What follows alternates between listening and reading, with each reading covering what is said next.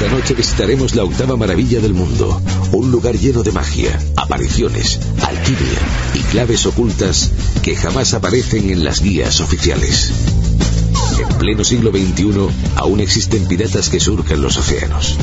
Un informe internacional demuestra que la negra bandera de la calavera sigue ondeando en busca de nuevas víctimas. Al otro lado del espejo pueden suceder cosas. Desde hace mucho tiempo se cuentan leyendas que para algunos fueron terrorífica realidad. Historias que reflejan nuestros miedos más profundos. Y como siempre, analizaremos las sorprendentes imágenes de los amigos de Cuarto Milenio.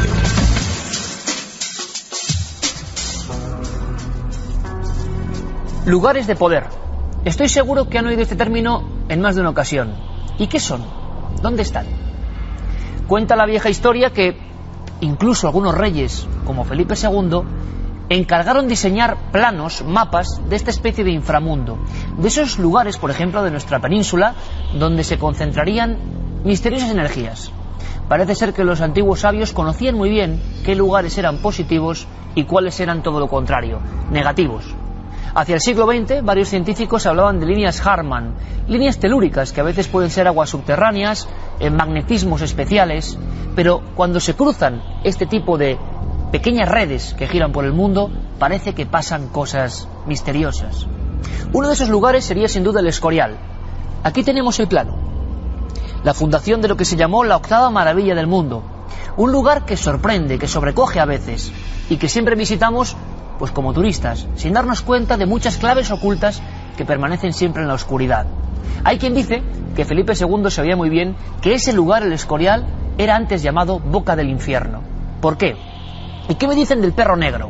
Una especie de figura que algunos cronistas aseguran que se paseaba por esos pasillos. Hay quien dice que también aparecía el espectro de un niño. ¿Fábula o realidad? ¿Historia ocultada o documentos reales? Vamos a intentar descubrirlo. Vamos a viajar con Pablo Villarrubia por esos pasillos, por esas montañas, por ese lugar de poder, el Escorial. En las estribaciones de la Sierra de Guadarrama se erige una gigantesca construcción cuya concepción obedeció a los dictámenes de la geometría sagrada. Allí se construyó el Real Monasterio del Escorial, destinado, según cuentan las leyendas, a tapar la boca del infierno.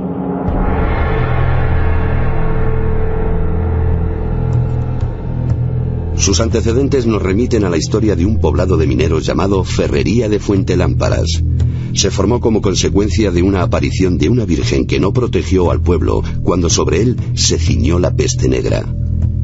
En 1563 se inició la construcción del célebre y enigmático Palacio Monasterio bajo las órdenes del todopoderoso monarca Felipe II, dueño y señor de un imperio de dimensiones planetarias. Una de las leyendas que quizá llamó más la atención de Felipe II fue la presencia en este valle de unas galerías de unas minas de hierro por las que se decían que se accedía al infierno y quizá en el aspecto teológico mmm, pesó en el ánimo del monarca el tapar justo esta entrada al infierno para que las fuerzas del Averno no salieran hacia afuera. La intención de Felipe II era muy clara. Levantar un edificio donde se concentraran todas las poderosas fuerzas del bien contra las del mal. La elección del enclave para la construcción de esta octava maravilla no fue fruto del azar.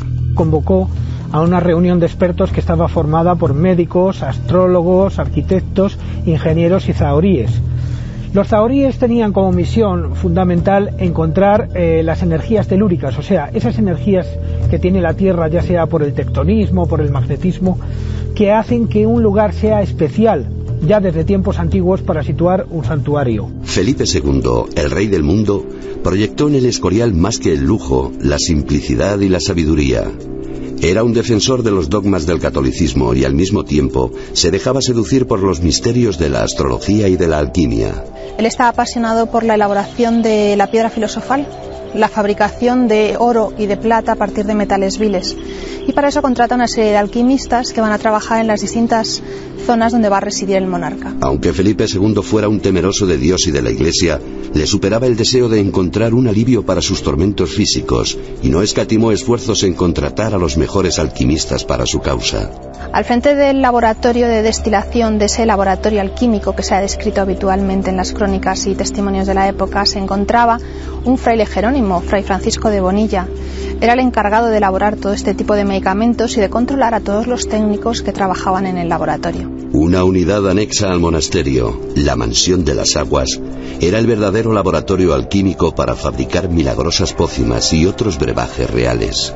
También se, elaboraban los llamados medicamentos alquímicos, como por ejemplo el aceite de ladrillos, el aceite de azufre, eh, el aceite de escorpiones y el medicamento estrella de los alquimistas que era el oro potable, ese oro líquido que era capaz de curar todas las enfermedades, según se puede leer en los textos alquimistas, puesto que se decía que si el oro era la piedra, el metal puro por excelencia, por fuerza tenía que transmitir esa pureza al cuerpo humano y eliminar todo tipo de enfermedades y conseguir la salud y prolongar la vida de las personas que lo, que lo ingiriesen. Pero las pócimas alquímicas no pudieron liberar a Felipe II de una maldición o persecución aparentemente ultraterrenal de una forma tenebrosa, con ojos siniestros y extraordinarias fauces dotadas de largos colmillos.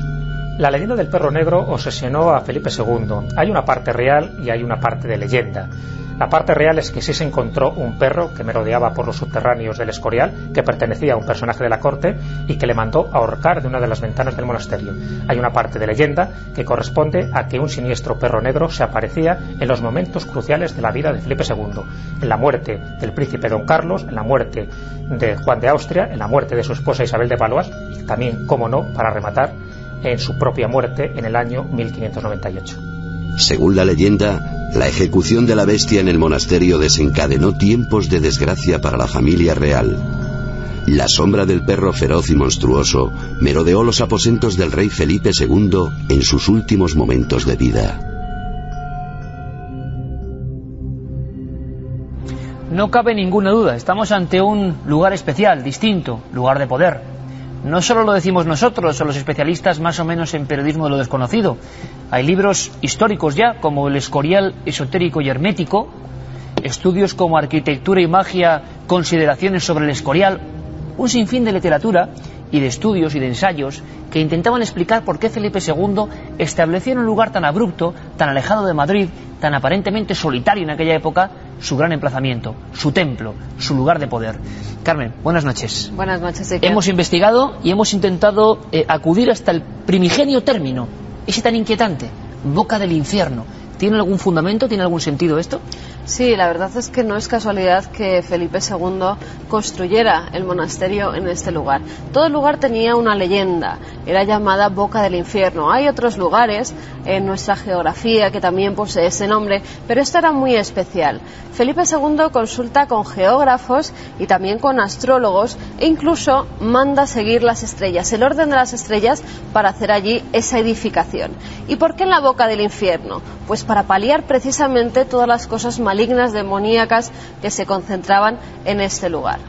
Es muy curioso, porque en los mapas más antiguos, este lugar, antaño conocido como Escurial, así viene en estos documentos, era proveedor de una mala fama importante.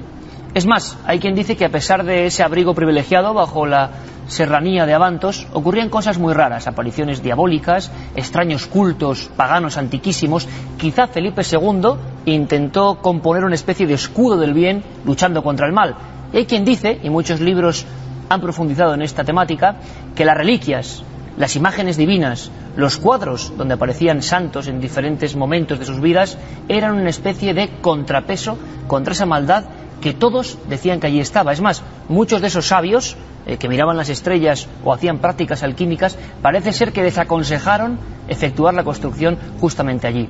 Después, en algunas noches, vagando solo por aquellos pasillos, Felipe II quizás se lamentó. Hay cronistas que dicen que le pesaba enormemente en el alma las muchas muertes que habían ocurrido en la construcción del Escorial. Y hay quien dice también que en esas noches, esas noches de invierno, hay que imaginarlas, hacia 1568, por ejemplo, cada vez que había un hecho luctuoso, aparecía la figura del perro negro o de un niño, un niño como calcinado, que vagaba por los pasillos. El 21 de junio de 1577. Es entonces cuando se empiezan a escuchar los aullidos más tremendos de lo que parece ser el perro negro. El padre Villacastín, junto con otros tres monjes, deciden bajar a los sótanos. Justamente se escuchaban debajo de las habitaciones de Felipe II y cuando bajan se encuentran con una gran sorpresa, que allí efectivamente hay un perro negro. Tal vez el perro negro que otros han visto volar, que han visto aullar.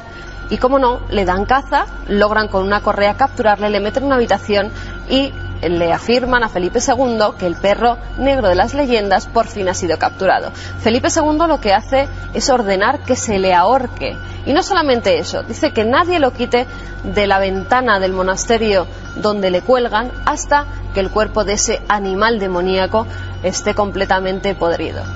Qué curioso, porque un año después de esta escena, durante la larga agonía de 55 días del rey más poderoso del mundo, ocurrió algo. Pero antes de contarlo, nos gustaría seguir viajando por el Escorial. Conocer esas proporciones dicen que perfectas, el número áureo, el número que rige eh, lo excepcional a lo largo de toda la historia, el mismo que parece que rige las pirámides y otras tantas construcciones. Felipe II lo empleó. Vamos a conocer la otra cara del Escorial. Antes de construir el monasterio de El Escorial, Felipe II contrató al bibliotecario y erudito en ciencias herméticas Benito Arias Montano. El extremeño también realizó estudios sobre temas judíos, especialmente sobre el Templo de Salomón. Felipe II, mientras que vivió en España, forjó una biblioteca, una de las más importantes de la época, que acabaría siendo la propia que tiene el Escorial, porque la cedió en vida y eh, muchos de esos libros están muy relacionados con el Templo de Salomón, lo cual es bastante lógico porque en esa época la mayoría de los libros eran estudios sobre la Biblia y las medidas y la descripción de la construcción del Templo de Salomón viene perfectamente relatada en, en los libros de la Biblia. Para algunos arquitectos modernos no caben dudas en torno a la relación entre el Escorial y el mítico Templo de Salomón. Cuando veo los primeros dibujos que hay en esa época sobre el Templo de Salomón y lo comparo con los dibujos actuales del, Escorial, veo que las plantas son muy semejantes. Sobre todo si en el Escorial se simplifica la planta y se toma solamente la planta, la parte mitad, la parte derecha, la parte del convento. Esa parte del convento tiene cuatro patios en la parte de abajo y un patio grande donde está el templete de los evangelistas. En el templo de Salomón el esquema era el mismo. Era un rectángulo con cuatro patios en la parte de abajo y un patio grande donde estaba el propio templo, situado en un patio rodeado de sacerdotes lo que en el Escorial va a ser el patio de los frailes. Felipe II quiso reflejar los conocimientos de la Biblia en la construcción del Escorial. Para esto contrató al arquitecto más importante de su tiempo, el cántabro Juan de Herrera, un iniciado que manejaba elementos de las ciencias ocultas. Además contrató una sociedad secreta de constructores para ejecutar la obra. Emplearon como base las figuras sagradas del triángulo, cuadrado y el círculo. Estas figuras se combinan mediante lo que se llama la proporción sagrada o proporción áurea, algo que ya se conocía desde el tiempo de los griegos, el número 1 con 618, y que presenta lo que conocían precisamente la divina proporción, una de las partes que hacen que los edificios sean armónicos. Es el elemento fundamental de tipo matemático que hay en todos los edificios sagrados del mundo. La obsesión de Felipe II por lo religioso, fetichista y megalómano culminó con una de las mayores colecciones de reliquias del mundo cristiano. Se sabe que Felipe II fue un gran coleccionista de reliquias. Las mandó buscar por todo el orbe cristiano y gracias a esa incansable búsqueda recopiló 7.422 reliquias, ni más ni menos. Entre ellas la cabeza de San Menegildo, huesos de San Lorenzo y una réplica en miniatura de la sábana santa de Turín, de 32 centímetros de longitud. También hizo salpicar todo el monasterio del Escorial con diversas reliquias para proteger ese enclave sagrado. Unas de ellas están en esas bolas que rematan los pararrayos del monasterio. Es decir, todo el monasterio del Escorial estaría protegido por estas 7.000 reliquias estratégicamente colocadas. A escasos kilómetros del monasterio se ubica un monumento pétreo conocido como Silla de Felipe II, aunque nada tenga que ver con el monarca. Según algunas teorías, fue un altar precristiano posiblemente dedicado a Tutatis, el dios Marte de los celtas betones. A su alrededor se extienden los magníficos bosques de la herrería y miles de gigantescas rocas que atrajeron a los hombres primitivos que quisieron ver en sus formas las huellas de los dioses. Los pueblos de la antigüedad realizaban sacrificios muchas veces de animales, pero también de seres humanos, En principio eran eh, los propios enemigos, los esclavos, incluso llegaron a sacrificar a gente que llegaba tarde a las reuniones. Lo cierto es que Silla de Felipe II y otros lugares que rodean el Escorial no dejan indiferentes a nadie porque son considerados lugares de poder, santuarios naturales en el corazón de los bosques y sierras a los que rendían culto nuestros antepasados.